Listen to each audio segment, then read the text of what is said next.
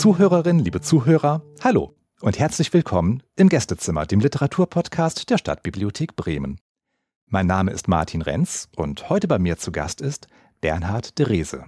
Guten Tag. Guten Tag. Ja, vielen Dank für Ihren Besuch hier im Gästezimmer. Herzlich willkommen. Wir hatten gerade eben im Vorgespräch schon geklärt, dass Sie wissen, was jetzt auf Sie zurollt. Die immer gleichen zehn Fragen, die ich allen meinen Gästen stelle. Sie nicken? Ja, ja, ich weiß das. Ich bin vorinformiert. Wunderbar, dann geht's jetzt los mit Kaffee oder Tee? Kaffee. Ist das Glas halb leer oder halb voll? Das hängt von der Perspektive ab und von dem jeweiligen Sachgegenstand. Es kann beides sein. Welches ist denn Ihre präferierte Perspektive? Da würde ich sagen, halb voll. Schön. Lerche oder Nachtigall? Ich dachte, es heißt Uhu oder Lerche. Ich bin eigentlich Uhu. Uhu. Eine Nachtigall muss ja auch singen, nicht? Und das weiß ich nicht. Und Uhu darf schweigen. Großartig. Thriller oder Liebe? Liebe. Faust oder Mephisto? Beide. Ah. Also Mephisto hat unwahrscheinlich kluge Sätze und kluge Gedanken formuliert, ist damit auch genauso wie Faust natürlich ein Sprachrohr Goethes gewesen. Ja. Und da mich für einen entscheiden zu müssen, würde mir schwer fallen. Bleistift oder Schreibmaschine? Schreibmaschine. Spontan oder mit Plan? Auch beides. Ja, ich wünschte mir oft, dass ich vielleicht spontaner wäre. Das meiste mache ich schon mit Plan. Ja. Leipzig oder Frankfurt? Großstädte eigentlich überhaupt nicht. Lieber kleine Städte wie Lüneburg oder Stade. Meinetwegen auch Bekedorf, aber das ist ja nun keine Stadt, sondern nur ein Dorf. Mhm. Wenn es Großstädte nicht sind, Buchmessen? Habe ich schon mal eine besucht, in Leipzig übrigens. Aha. Ja. aber ist auch sehr aufwendig und ist viel Rummel und äh, ich weiß nicht, ob ich das immer brauche. Ja, okay, sehr nachvollziehbar für mich. Werder oder Bayern? Wenn schon, dann Werder. Obwohl mein Interesse am Fußball, nicht mein Interesse, aber ganz bewusst meine Aufmerksamkeit etwas nachgelassen hat in letzter Zeit, weil ich viele Dinge nicht gut finde, die mit Fußball verbunden sind. Mhm. Wenn Sie was Konkretes wissen wollen, dass einer, der nur auf der Bank sitzt, ersten Bundesliga trotzdem ein Millionengehalt bekommt, das äh, kann ich einfach nicht verstehen und auch nicht gutheißen. Und deshalb bin ich ein wenig auf Distanz gegangen in letzter Zeit. Kann ich sehr gut nachvollziehen, wobei bei diesen ausweichenden Antworten hier im Podcast gebe ich immer noch zu bedenken, dass der SV Werder auch noch andere Sportarten außer das Fußball stimmt, anbietet. Stimmt. gut, die letzte Frage ist wie immer keine Frage, sondern ich bitte Sie zu vervollständigen. Wenn ich gerade keinen Podcast aufnehme, dann lese ich wahrscheinlich ein Buch. Gut. Und jetzt, wo wir gerade den Podcast aufnehmen, lesen Sie aus Ihrem neuen Buch vor. Was ist, könnte auch anders sein, ist der Titel. Ja, das ist eigentlich, wenn man von der Rahmenhandlung absieht, ein Tagebuch, ein Tagebuch, das zufällig aufgefunden wird und äh, ja, von dem, der es auffindet, der liest es dann auch und er findet das so interessant, dass er sagt, Mensch, das müssten eigentlich auch andere lesen, obwohl ich gar nicht weiß, ob das im Sinne des Autors dieses Tagebuches ist. Aber ich mache es einfach. Und dieses Tagebuch hat von ihm dann den Titel bekommen, was ist, könnte auch anders sein. Mhm. 23. Januar 2019. Ich musste in letzter Zeit einige Male über das Phänomen der Bewegung nachdenken. Der Bewegung in Abhängigkeit von der Zeit. Ich könnte auch sagen, über das unumstößliche Zeitgesetz, das ein alter Grieche angeblich Pantarei genannt hat, frei übersetzt. Alles geht immer weiter und verändert sich dabei. Wenn ich einen Gegenstand, der sich bewegt, anhalte, zum Beispiel einen durch die Luft fliegenden Ball auffange, oder wenn ich selbst plötzlich stehen bleibe, mich also selbst anhalte, läuft die Zeit dennoch immer weiter. Ich denke, wir würden auch dumm gucken, wenn es nicht so wäre. Wenn ich aber, was natürlich nur in Gedanken geht, in der Fantasie die Zeit plötzlich anhalten könnte, dann würde auch jede Art von Bewegung, wo immer sie stattfände, von dem Moment an schlagartig aufhören. Alle Menschen säßen oder stünden irgendwo bewegungslos herum, alle Autos und Züge ebenfalls, als wäre ihnen allen der Treibstoff ausgegangen oder ihnen zur gleicher Zeit der Strom gesperrt worden, und die Flugzeuge in der Luft, die hingen an einer bestimmten Stelle des Himmels fest, ohne herunterzufallen. Ja, auch die Sonne stünde von da an still. Gibt es da nicht auch so eine Stelle in der Bibel, wo Gott die Sonne und den Mond fast für einen ganzen Tag stillstehen lässt? Weil er als Schöpfer der Welt, wie ich gelesen habe, die Naturgesetze eben nicht nur geschaffen hat, sondern aufgrund seiner Omnipotenz sie auch für gewisse Zeit wieder außer Kraft setzen könne. Ich würde mir fast wünschen, er täte es irgendwann mal wieder, damit ich es auch wirklich glauben könnte.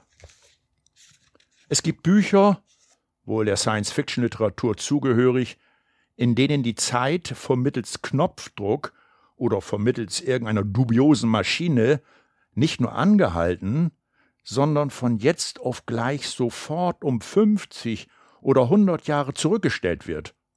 Oder sogar um 2000 Jahre, um auf diese Weise zum Beispiel mitzuerleben, wie ein normaler Bürger Roms Cäsar auf den Stufen des Kapitols anspricht, um ihn vor einem geplanten Anschlag zu warnen.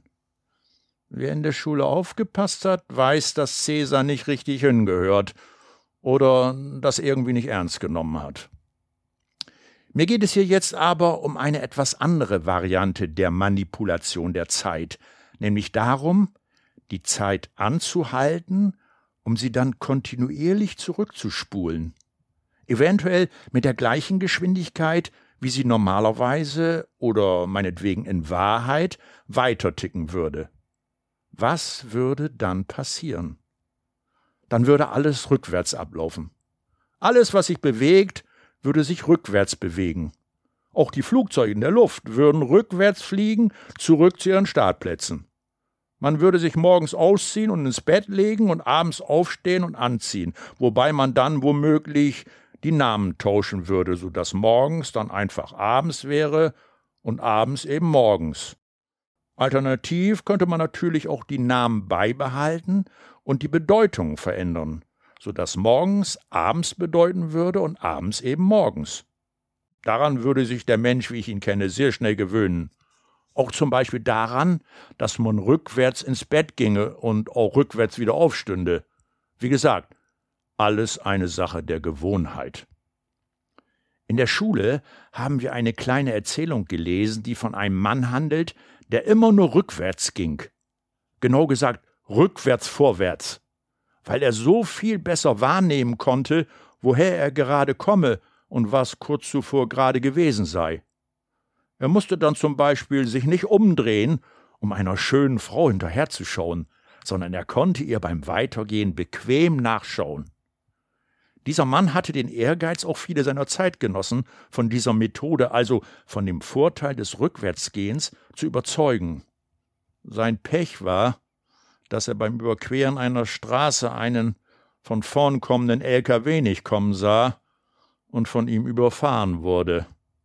Seine letzten Worte waren, so im Text, versucht es trotzdem. Aber nochmal zurück zu der Vorstellung, die Zeit anhalten und dann rückwärts laufen zu lassen. Es gäbe dann, wie schon erklärt, keine Vorwärtsentwicklung mehr, sondern eine Rückwärtsentwicklung. Die Toten würden sozusagen wieder auferstehen, aus ihren Särgen herausklettern, natürlich rückwärts, und sich wieder ins Leben integrieren. Auch so ein scheiß Modewort, integrieren. Alte Menschen würden wieder jünger werden und die jungen Menschen noch jünger. Dann wieder zu Babys und schließlich wieder in den Mutterleib zurückrutschen und, na ja, wieder aus der Welt verschwinden. Das heißt, es wäre ja kein Totalverschwinden, sondern ein Zurückverwandeln in die Eltern. Irgendwann in die vier Großeltern. Irgendwann in die acht Urgroßeltern. Und immer so weiter. Die Vorstellung, man wäre in einer früheren geschichtlichen Phase, so ungefähr 100 oder 110 oder 120 Jahre zurück, irgendwie ein Teil seiner vier Urgroßmütter und Urgroßväter, könnte schon ein wenig irre machen. Obwohl es ja eigentlich die Wahrheit ist. Von allen diesen acht Personen hat man ja etwas in sich und an sich. Sie sind also genau genommen mitverantwortlich dafür, dass man so ist, wie man ist, wobei man natürlich nicht genau weiß, was man nun eigentlich von wem hat. Selbst wenn es eine Familienchronik gäbe, war eine Zeitung ja groß in Mode, die über alle vorausgegangenen Generationen äußerst detailgenaue Aufzeichnungen enthielte, könnte man diese Frage, von wem hast du genau was, nicht eindeutig beantworten. Zumal sich die meisten ja nicht mal sicher sein können, was sie genetisch gesehen nun ganz genau vom Vater haben und was ganz genau von der Mutter. Es soll ja charakterliche Eigenschaften geben, die eine oder zwei Generationen überspringen. Das heißt, vom Vater oder der Mutter zwar übertragen, aber bei ihnen leider oder Gott sei Dank nicht zum Ausdruck gekommen sind. Dieses erwähnte Erkenne dich selbst ist leicht gesagt, aber in manchen Fällen wohl doch nicht so ganz einfach. Ja, führt mitunter, wie man weiß, zu eklatanten Selbsttäuschungen. Wenn man die Zeit zurückkurbeln könnte, ginge also alles wieder zurück. Das beträfe dann auch die Erinnerungen, die mehr und mehr gelöscht würden, weil das ja sonst ein Wissen über später wäre, was man noch gar nicht haben könnte also ein Wissen über eine Zukunft, die dann in immer weitere Ferne rücken würde, weil man sich ja mehr und mehr in die Vergangenheit zurückbewegt. Und wenn man das Tempo dieser Rückwärtsentwicklung ungeheuerlich forcieren würde, würde sich auch der Mensch selbst wieder über den Affen bis zu den Einzellern zurückentwickeln. Angenommen, man würde jetzt, wo es schon fast zu spät ist, ja, wo nur noch diese Urformen organischen Lebens existieren würden, diesen Prozess zum Halt bringen und würde dann wieder eine Vorwärtsentwicklung, also in die Zukunft hinein, in Gang bringen können, so wäre es sehr unwahrscheinlich, dass bei dieser zweiten Evolution am Ende dann auch wieder der Mensch als Krone der Schöpfung herauskommen würde. Zumindest habe ich das in dem Buch gelesen, das ich mir in Annemarie Klos Buchgeschäft gekauft habe. Es hat bezeichnenderweise ja auch den Titel Zufall Mensch. Und etwas Entsprechendes hatte da ja auch, wie ich mich erinnere, der ältere Herr im Park gesagt. Spannende Gedankenexperimente. Das fand ich sehr inspirierend und ähm, ja, ich glaube, die die Frage aller Fragen, die Autoren ja immer wieder gestellt wird, liegt jetzt auch quasi auf der Hand. Woher nehmen Sie Ihre Inspiration? Ja, wenn ich das selber ganz genau wüsste, dann wäre es vielleicht gut.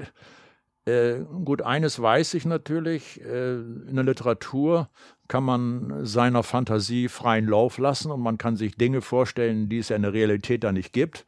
Das ist ja auch ein Vorteil der Literatur obwohl ich selbst eigentlich äh, kein Fan dieser sogenannten Fantasy-Literatur bin, mhm. äh, aber durchaus äh, ja, experimentiere ich manchmal darum, was so gewisse Wirklichkeiten anbelangt. Ja, und dieses war ein Beispiel dafür. Ja, sehr, sehr spannend. Wenn einige unserer Zuhörerinnen und Zuhörer an dieser Stelle Feuer gefangen haben, wo bekommen die ihre Bücher? Also dieses Buch bekommt man, ich sage im Bremen-Norder Buchläden, aber letztlich eigentlich nur in einem, in dem größten. Ich weiß nicht, ob ich den Namen hier dann Unbedingt, sagen, sagen darf. Sie es. Ja, klar. Otto und bei Otto und Sohn kann man es bekommen. Ja. Äh, ich habe es noch nicht weitergereicht. Ich möchte eigentlich auch die anderen Buchläden hier äh, nicht total ignorieren, aber ja. ich bin noch nicht so weit gekommen. Denn ja, man muss sich einfach auf die Socken machen und die Bücher dann auch dorthin bringen. Es ist für die Buchläden eigentlich ohne Risiko. Wenn sie es nicht verkaufen, nehme ich die Bücher ja zurück. Ne? Ja. Direkt bei Ihnen gibt es die Bücher sicherlich auch, oder? Ja, obwohl ich das bisher eigentlich noch nicht gemacht habe. Ja. Aber die Möglichkeit ist nicht total ausgeschlossen. Wenn mich einer anrufen würde, sagen, ich brauche das Buch, bitte haben Sie noch eins, dann würde ich durchaus sagen, ja, klar, mache ich irgendwie nicht. Okay, also an alle, die uns zuhören und bei denen Otto und Sohn jetzt nicht gerade vor der Haustür liegt, ähm, gerne Kontakt aufnehmen. Wir vermitteln den dann weiter und so Ja. kommt dann auch die Leserinnen und Leser an ihr Buch. Mhm. Ach so, vielleicht, ich muss noch eins sagen.